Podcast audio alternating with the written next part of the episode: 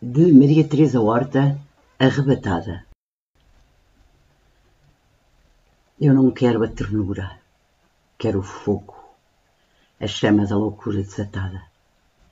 Quero a febre dos sentidos e o desejo, o tumulto da paixão arrebatada. Eu não quero só olhar, quero o corpo, abismo da navalha que nos mata. Quero o cume da avidez e do delírio, sequiosa, faminta, apaixonada.